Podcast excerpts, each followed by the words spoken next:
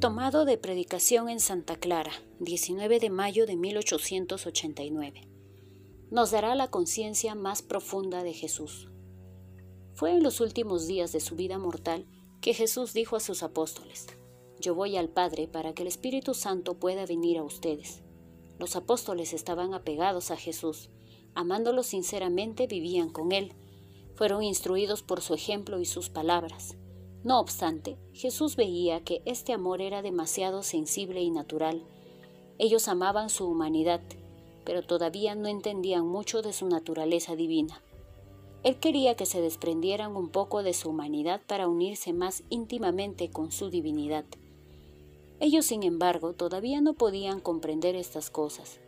Jesús ya les había hablado muchas veces de la íntima unión entre Él y el Padre, cuya voluntad había venido a cumplir.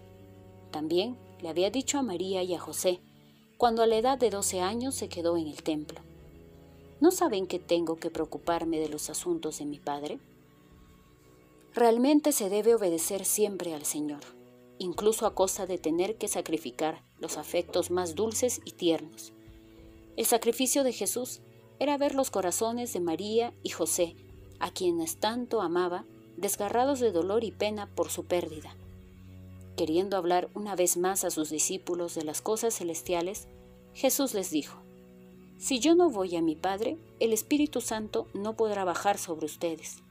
Yo iré al Padre para reconciliarles con Él y establecer entre la humanidad y Él una relación íntima.